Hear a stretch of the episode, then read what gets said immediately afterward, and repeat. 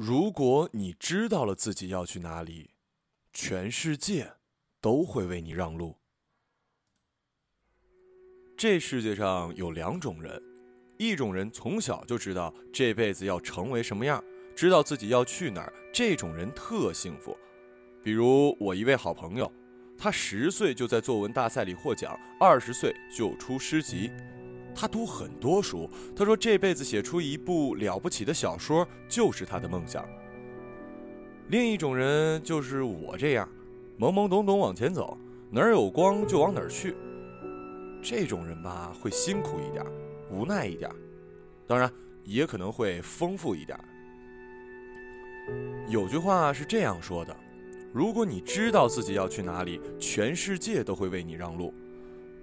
对我来讲，真正有这种感觉，真正开始知道要去哪儿，大约是在三十岁的样子。一边走一边摔跤，一边总结一边调整，做很多事，慢慢成长，慢慢找到一点方向，慢慢开始坚定。很小的时候，我个子矮，坐第一排，特别听老师话，老被班里的同学欺负。那个时候，爱读书的学生不招小朋友待见。长大一点才明白，想要扎进人堆儿，就得同流合污。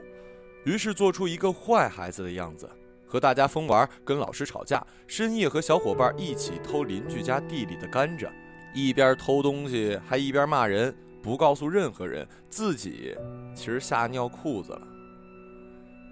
拧巴的人生应该就是从那个时候开始的。再大一点，初二那年，我突然比班里所有女生高了，比我同桌的男生还高，又瘦，站哪儿一眼就能认出来。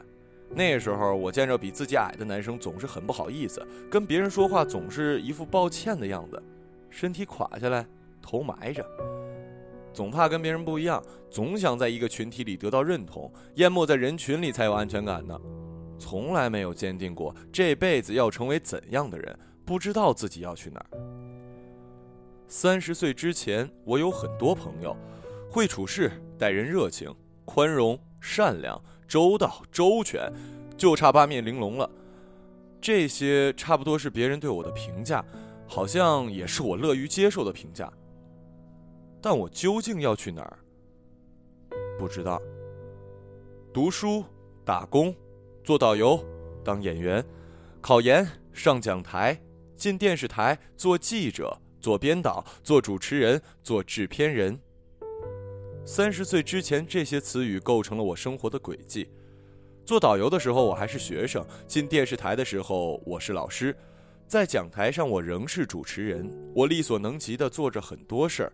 我足够聪明努力，命运总是给我安排过多的选择。我总是按照大家给我的评价和定义去选择，去活着，周到。周全，我不知道自己要去哪儿，所有选择都基于别人或者我想象中别人希望我成为的样子。我把那个自我深深的掩埋。每个人都是一座孤岛，你必须学会融入，才不至于看起来那么寂寞。你必须学会这个世界上那些看得见、看不见的规则，在做自己和取悦他人之间找到平衡。很长时间，我对这么努力经营出来的样子感到满意，但内心很清楚，这不是生活的真相。愿意把时间浪费在美好的事物上。我只有躲在自己的本性里时才最舒服，常常累到不行了，回到家还是舍不得休息，读书、做手工、种花，给家人一顿可口的饭菜。这些在别人看来可有可无的事情，对我异常重要。有朋友问：“你怎么那么好的精力啊？工作已经很累了，还做这么多别的事儿？”他们不知道，做着自己喜欢的事儿，成为自己想成为的样子，是不会感到累的。没有一个沉迷于电脑游戏的人会觉得打游戏累。几块碎花布在你的拼接下会变成让人惊讶的模样。飞针走线里，他们开始生动，开始有自己的风格和气质，开始拥有精神的含义。一颗植物的种子埋进土里，就会慢慢生根发芽。你给它浇水施肥，它就能慢慢长成你希望的样子。这些琐碎的过程，在我看来，美好的很。在简单的手工劳动里，可以和自己对话，与自己相处。零九年，我怀孕了。在那段长长的时间里，手工占据了我大部分的生活。那时候，我喜欢上了拼布，找来各种碎布头，把它们缝成我想要的样子。常常缝着缝着，一抬头，天就暗下来了。从那时起，我的生活和手工有了紧密的关系。到现在，就像渴了要喝水，饿了要吃饭。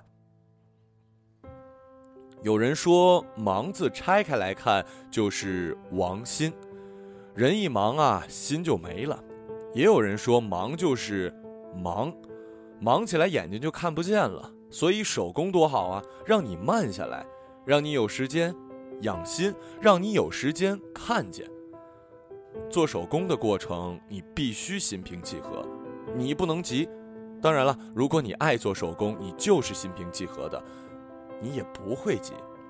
所以，如果你真心去做，你就会丢失快，得到慢。我们生活在一个多么匆忙的世界啊！如果不是被手中这小物件吸引，还真难找到一段你独自面对自己的时间。沉下心来，让身体投入到一项简单的劳动中，精神就会得到放松。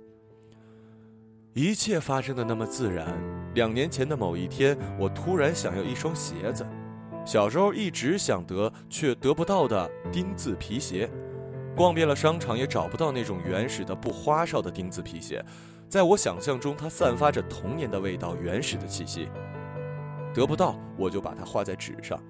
后来经乡下一家皮鞋作坊，我走进去问那个正在埋头做鞋的师傅：“您能帮我做出来吗？”他看我递过去的图画，说：“这个多简单呢。”无数次沟通之后，我想象中的鞋子终于摆在了我面前。而这双鞋子，从一个想法到图纸，最后成品的过程，也只被我用文字和图片呈现在了网络上。我惊讶地发现，在这个世界的角角落落，居然也有人和我一样，想要一双这样的皮鞋。你要知道，在我真实的周遭生活里，大家对我做出这样一双鞋完全不以为然。大多数人并不需要这样一双没有装饰、也不流行、不时尚的鞋。网络那么大，世界那么小，你凭借这双钉子皮鞋寻找到了同类。你是谁，就会遇见谁。除了做鞋，我还做衣服。所有我做出来的东西，首先是我自己想要的。我不用取悦任何人，但是必然的，这个世界还有很多人和我一样。以前我想让自己淹没在人群里获得认可，而如今做手工让我明白，寻找安全感的方法可以有很多，最可靠的是内心坚定和从容。如果所有人都在说话，那么听众在哪里？曾经做过一档话题节目主持人，所谓话题节目就是请来一帮嘉宾和当事人，针对一个个话题争论起来。这种节目很火，成本相对来讲不算高，收视却往往超出预期。嘉宾们在现场进行一场语言狂欢，尽情的表达。主持人要做的是平衡发言，吵得太厉害的时候适当阻止。当然了，耳机里会传来导演的小声提醒。不要说话，让他们再争一会儿。导演是最清醒的。每周的收视率数据显示，收视率高点就在吵得最厉害的那段，一定是这样。所有人都在说话，持不同意见的嘉宾到节目中，只是为了找到合适的机会表达自己的观点。有时几个话筒里都是声音，音量越来越高，每个人都试图让其他人听见自己。电视机前的观众也可以参加讨论。他们可以通过打电话、通过短信、通过微博变成谈话的一部分。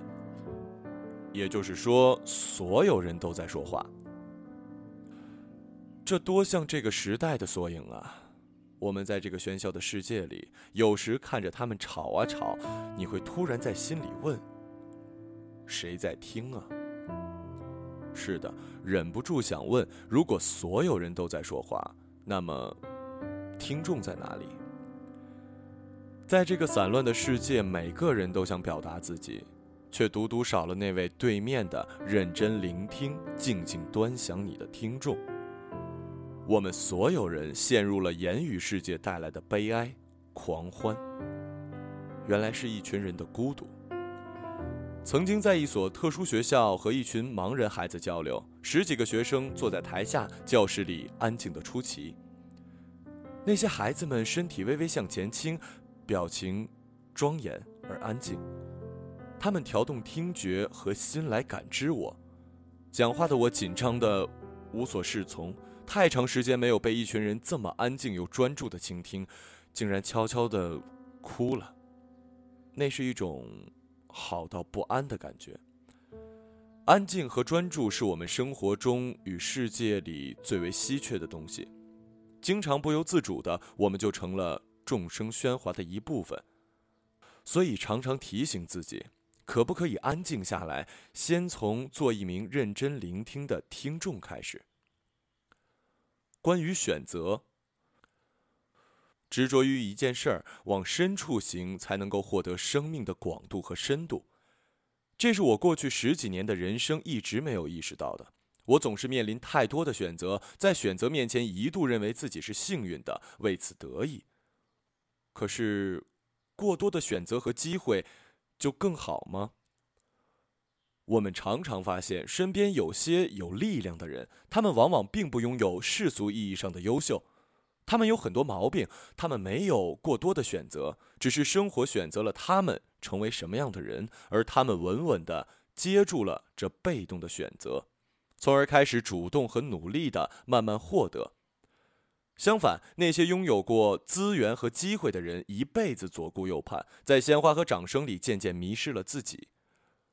我说的是力量，不是世俗意义的成功。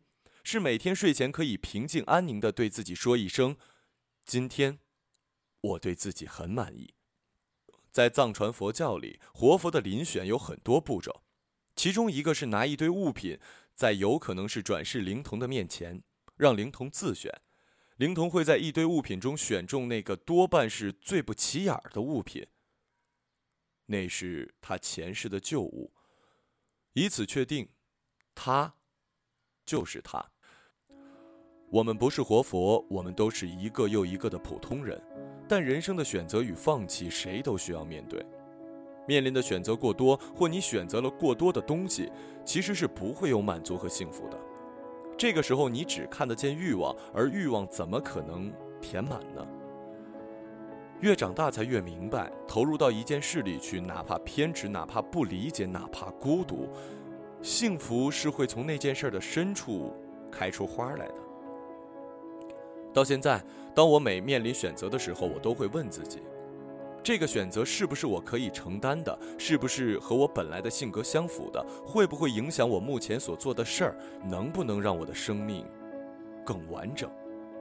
如果这四个问题的答案都是肯定的，那我会毫不犹豫地去做；反之，我会果断地舍弃。而且慢慢这样做了，我会惊讶地发现，你越来越不需要做出选择了。人生正在向着你呈现出不需要选择的道路，那条路就在那儿，你只需要往前走就行了。我想，这就叫坚定。人的每一种身份都是自我绑架，唯失去是通往自由之途。岛屿书里有一句话：没有什么比自我选择的孤独更能解放人了。回想这几年，我的生活正是不断的后退，退到了日子的深处，脑子里闪过过去几年的点点滴滴，觉得好，觉得事事皆可原谅，但不知原谅什么。两年前，我把家里几箱礼服和正装，还有一大堆化妆用具打包送人，离开了电视台。半年前，我向工作了十年的大学递交了辞职书，成为了名副其实的个体户。两年多的时间，我逐渐从一个主持人、教师变成现在这样：每天面对电脑，面对画纸，面对成对的布料，会画画，会写字，会做衣服，写想写的字，做喜欢的衣服，我开着一家淘宝店，卖自己工作室设计制作的衣服和鞋，赚钱养活自己。我想，这就是我想要的生活。收到一个女孩子发来的邮件，她说：“已经悄悄看了你很多年，从地震，从最美主播，从宝宝，从一本书，从湖南台，从阳光房，从爱与，从跌倒到仰起头，给我们一个笑意盈盈。初识你是我自认为最悲观的时候，其实也是最小女孩最弱不禁风的时候。是你让我看见，原来这个世界上还有一个女孩子在那么努力的向阳光走去。从简单到繁复，又终归简单。可以说这几年也是我成长的几年。我和你年龄相仿，好多次是你给我活着并想到哪里就说到哪里，只是想说，谢谢你，真的，谢谢你的坚持、爱和平常。坚持、爱与平常，我想这几个字是对我人生的祝福。我没有他说的那么好，但会努力做到不辜负。我与他不相识，但相较那些饭局上、活动上应酬交际的熟人，我们更懂得彼此。带女儿参加幼儿园举办的亲子游园活动，领到一张卡片，卡片上盖满八个章就可以领到最大的礼物。操场上有八个游戏点，做完一个游戏才能盖上一个章。家长们带着孩子在各个游戏点穿梭，快点快点，加油加油！周围全是这样的声音，女儿却不愿意加入这种游戏，她就坐在操场边，认真的享受着看着热闹的场面。我不催她，就这么坐着和她一起看。慢慢的觉得，其实坐在这里像个旁观者也很好啊。女儿的内心比我小时候强大多了，她没那么容易被挟持。这个世界是那么丰富，有些人把日子过成段子，有些人把生活当成舞台，自己就是演员，还有人怀抱理想，努力奋斗，让人仰望。可是也需要有人躲在角落里，做个认真过日子的人吧。我愿意当那个安静的听众，听自己，也听世界。我理想中的生活是这个样子的：世间万物，花是花，草是草，你是你，我是我。只有拥有了这样的自由，才是美。自由不是你想成为什么你就成为什么，而是你不想成为什么的时候，你就可以不成为什么。我的生活圈子越来越小。我不再出门奔赴一场又一场的聚会，不用说自己不想说的话，不用刻意经营关系，不用在焦虑中入睡，然后被闹钟吵醒。这世界总有人做着不需要被人理解的事儿。在夏天消逝之前，我摘了院子里最后一只红番茄，是红番茄，红在地里的红番茄。你们大约不知道，那些市场上买到的绝大部分番茄，你看到它们是红的，但实际上它们还是青绿的时候就离开了土地，离开了藤蔓，它们被装进箱子，运进城市，一个地方到另一个地方。等你们看到它的时候，它们已经红了。它们不是红在枝头，而是红在疲惫的运输过程中。如果你见过红在地里的番茄，你就会相信我说的话，这两种红不一样的。地里红番茄摘下来放进嘴里，味道也不一样，它们更甜，或者更酸。我知道，我写下这些，不会有多少人愿意去认真读。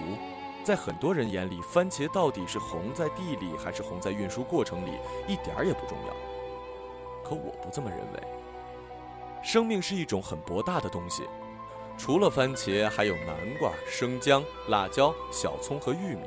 我家不到七十平方米的一楼小院挤满了各种蔬菜。不仅如此，两周前买来的红薯有一只放在厨房角落忘记吃，发现的时候长出了嫩芽，干脆把它放在盘子里，每天浇水。又是两周过去了，这就长成我心中想要的样子。水培盆景，把它放在角落的窗前，枝叶就倚靠在玻璃上，它们总是朝着屋外射来的光的方向伸展。两天过去，让他们转个身儿，背阴的一面对着光。再过一两天，这背阴面又伸展开来。